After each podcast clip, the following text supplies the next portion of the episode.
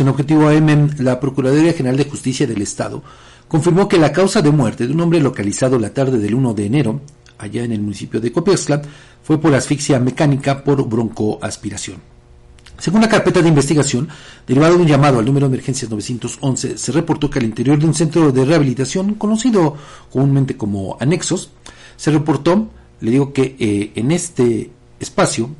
en la comunidad de San Antonio, se encontraba un hombre que ya no contaba con signos vitales, por lo que solicitaron la presencia del CEMEFO, del Servicio Médico Forense, de peritos y también de policías de investigación.